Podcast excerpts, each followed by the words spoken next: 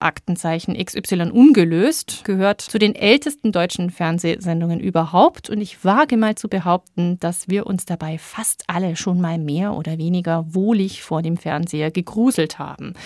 Erfunden hat es Eduard Zimmermann. Seit 2002 wird die Sendung von Rudi Zerne moderiert und ich freue mich, dass ich mich jetzt in unserer Sendung zum X mit ihm unterhalten darf. Hallo, Herr Zerne. Hallo, grüße Sie.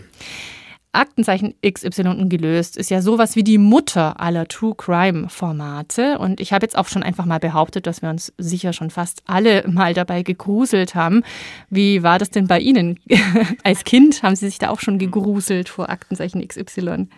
Ich habe mich gar nicht so sehr gegruselt, weil diese Sendung produziert ja auch die Vorstellungskraft bei den Menschen. Das ist wie wenn sie einen, einen Krimi lesen, glaube ich, äh, in dem es um Mord und Totschlag geht. Die Vorstellungskraft von verschiedenen Menschen sind halt auch unterschiedlich und mitunter malt man sich da die fürchterlichsten Sachen aus.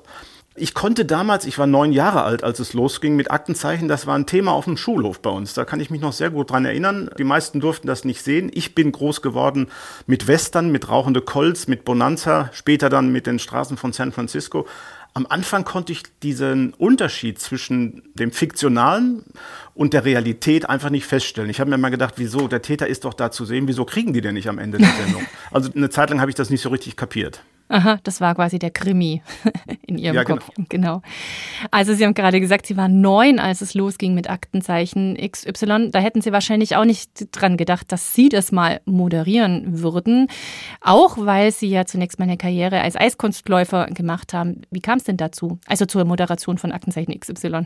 Ja, im Leben hätte ich das nicht gedacht. Auch als ich damals den Anruf bekam von Hans Janke, dem damaligen stellvertretenden Programmdirektor, Fernsehspielchef, der mir dann auch mitteilte, das ist der Wunsch von Eduard Zimmermann, dass ich jetzt die Moderation übernehmen sollte. Ich habe damals tatsächlich dran gedacht, das ist jetzt ein Joke, das ist ein, äh, ein Scherz, versteckte Kamera. Gleich kommt Frank Elsner hinterm Busch hervor äh, und ich bin vielleicht schon in Verhandlungen drin. Aber tatsächlich nach ein paar Wochen kam dann nochmal der Anruf äh, eines Redaktionsleiters, äh, wir möchten uns äh, jetzt mal gerne mit Ihnen unterhalten und wie stellen Sie sich das vor? Ja, und dann ging es noch ein bisschen hin und her und dann habe ich eingeschlagen. Man muss da aber natürlich noch erwähnen, Sie kamen ja nicht direkt vom Eis zu Aktenzeichen XY, sondern Sie haben sich vorher schon den Namen gemacht als Sportreporter. Also als Moderator hatten Sie ja schon Erfahrung.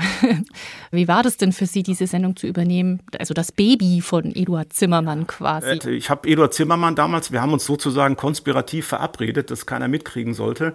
Wir haben uns in einem Hotelzimmer in äh, Zürich getroffen. Äh, ich bin mit dem Zug nach Zürich gefahren. Eduard Zimmermann kam mir auf dem Bahnsteig entgegen, hat mich abgeholt und ich war erstmal baff erstaunt, weil er viel größer war, als er im Fernsehen wirkte. Naja, und dann haben wir uns herzlich seine Notizen gemacht. Ich habe mir alles angehört und das, das klang schon ganz gut. Und was mir damals Hans Janke auch gesagt hat, Herr Zerne, das ist 20.15 Uhr, das ist die große Bühne und der große Vorhang, Prime Time denken Sie mal drüber nach und machen Sie was aus der Sendung. Beziehungsweise nehmen Sie ein paar Änderungen vor. Und Ede hat immer zu mir gesagt, wir waren relativ schnell beim Du, ich komme aus dem Ruhrgebiet, dann hm. geht das ganz flott. Rede so, wie dir der Schnabel gewachsen ist. Deswegen haben wir dich hier hingeholt. Wir wollen weg von, von meiner Sprache, sondern hin zu einer jugendlichen Frische. Mhm. Und ich meine, es läuft ja auch immer noch. Es ist immer noch ein Format, das ordentliche Quoten einfährt. Das war von Anfang an so. Also die Einschaltquoten lagen teilweise über 70 Prozent. Was würden Sie denn sagen, wo, woran liegt dieser unwiderstehliche Reiz an der Sendung? Ja, weil es natürlich um die Realität geht. Sie haben vorhin mal das Wort Grusel in den Mund genommen. Ich spreche von einer vielleicht ähm, sehr sensiblen Vorsicht, die wir da auch ansprechen wollen. Also ich bin um Gottes Willen kein Journalist, der den Zeigefinger hebt und sagt, das dürft ihr aber nicht machen.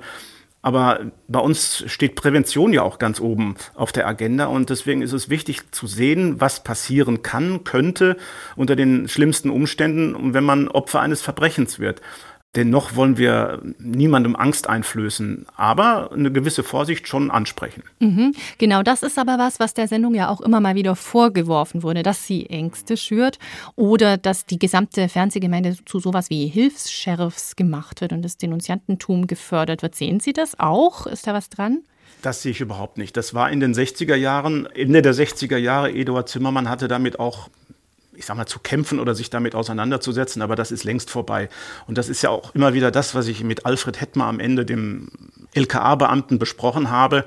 Der sagt, wir müssen ganz vorsichtig mit diesen sensiblen Themen umgehen und es darf nicht passieren, dass wir jemanden falsch beschuldigen. Mhm. Also wenn jemand stigmatisiert wird. Es ist allerdings auch schon vorgekommen, dass ein Schauspieler, der bei uns auftrat und einen verwirrten, einen, einen sehr merkwürdigen, ich sag mal, geistig kranken Menschen dargestellt hat, der eine Bank überfallen hat, der hatte ganz wilde Haare auf dem Kopf und der ist in der Stuttgarter Innenstadt tatsächlich festgenommen, weil ein ähm, Zuseher gesagt hat, das ist der Mann aus Aktenzeichen XY. Man kann das natürlich hoch stilisieren, aber in dem Moment hat man einfach seine Personalien aufgenommen und dann ist das Ganze gegessen gewesen. Nach ja, das Minuten. lässt sich schnell klären. Sie selbst sind ja auch mal äh, verhaftet worden, weil Sie verwechselt wurden. Sie kennen das ja. Ich kenne das ja, der deutsche Herbst äh, 1978, ein Datum, das ich nie vergessen werde, aus verschiedenen Gründen. Ich hatte mir bei dem traditionellen Weihnachtsschaulaufen am zweiten Weihnachtstag Samstag bei einem Sturz beim dreifachen Achsel den linken Arm ausgekugelt und damit war die Saison für mich auch schon gelaufen. Drei Wochen später wären die deutschen Meisterschaften gewesen. Das entfiel dann logischerweise und ich bin mit dem Flugzeug von München-Riem nach Düsseldorf-Lohausen geflogen und im Flugzeug glaubte jemand in mir Christian Klar erkannt zu haben. Christian Klar, damals einer der meistgesuchten Terroristen der RAF. Und tatsächlich, man ist diesem Hinweis nachgegangen. Das ist ja auch das, was bis heute nach wie vor Bestand hat. Man sagt nicht, ach, da ist ein Spinner, der denkt, das ist ein Terrorist, sondern wir müssen das überprüfen. Und dazu zählt hat eine vorübergehende Festnahme. Und das ist mir in Düsseldorf widerfahren. Da ist einer mit einer vorgehaltenen Pistole gekommen, ein Polizeikommissar, und dahinter eskortiert von, ich glaube, drei oder vier anderen äh, uniformierten Herren, die eine Maschinenpistole in der Hand hatten. Ja, das sind so Dinge, die muss man auch nur einmal erleben. Aber jetzt zurück zu Aktenzeichen XY. Das hat sich natürlich, Sie haben das vorher auch schon angesprochen, über die Jahre auch immer wieder verändert. Inzwischen gibt es auch einen Podcast zur Sendung. Hat das auch was mit der True Crime Welle zu tun, dass man sich auf anderen Feldern dann auch noch aufstellen muss, auch als Mutter?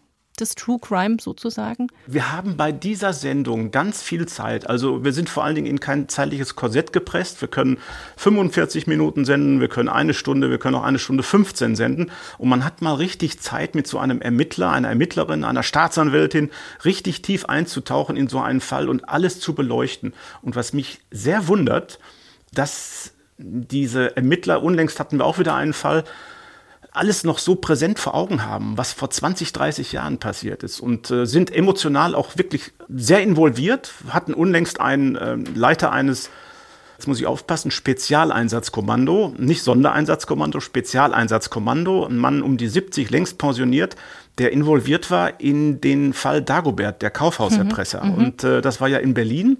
Und was die alles unternommen haben, um den Mann zu kriegen und sind ja ständig von der Presse hochgenommen worden, weil sie es immer noch nicht geschafft haben. Ich glaube, es gab irgendwie 115 Geldübergaben, die gescheitert waren. Und dann, als es soweit war und man hat tatsächlich diesen Mann bekommen, zwei Polizisten hatten irgendwo was beobachtet, ein auffälliges Kennzeichen gesehen, die sind hin vor die Tür, Dagobert macht auf und sagt, ich bin's, ich, ich habe alles unternommen da sind dem Mann die Tränen gekommen bei uns im Studio. Mhm. Kann man schon nachvollziehen, dass er das auch Jahre später noch berührt. Wie geht es Ihnen eigentlich nach so einer Sendung? Also ich gehe jetzt mal wieder zurück zum Fernsehen. Das ist ja schon auch aufregend, kann ich mir vorstellen, aufreibend. Ja, am aufreibendsten sind die Sendungen, in denen es um vermisste Personen, vermisste Kinder geht, wenn dann auch Angehörige nochmal zu uns in die Sendung kommen und äh, da, da ist die Verzweiflung ja spürbar.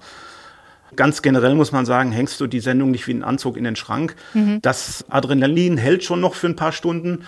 Also ich bin noch nie nachts schweißgebadet aufgewacht, aber es sind Fälle, die berühren dich halt. Zum Beispiel, wenn ich das sagen darf, Kirsten Saling in Berlin, Anfang der 2000er Jahre, eine 33 Jahre alte Frau, die gerade eine Krebserkrankung überwunden hatte, ist in den Spandauer Forst mit ihrem Ehemann zum Sport gegangen.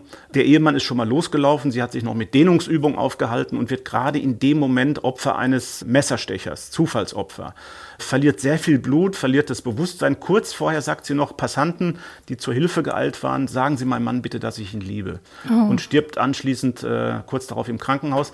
Der Täter ist nie gefasst worden. Das ist so ein Fall, der hängt mir nach. Mhm. Aber immer wieder, und da ich gerade zu der XY-Preisverleihung in Berlin war, treffe ich auch wieder einen Ermittler und die sagen, um die Weihnachtszeit herum bekommen wir immer wieder Anrufe von Menschen, die sich erkundigen nach dem Stand der Dinge oder auch wieder Hinweise geben wollen. Vieles äh, passt natürlich nicht, wie auch, weil man den Täter noch nicht gefasst hat. Aber ich glaube, das packen wir nochmal an. Mhm.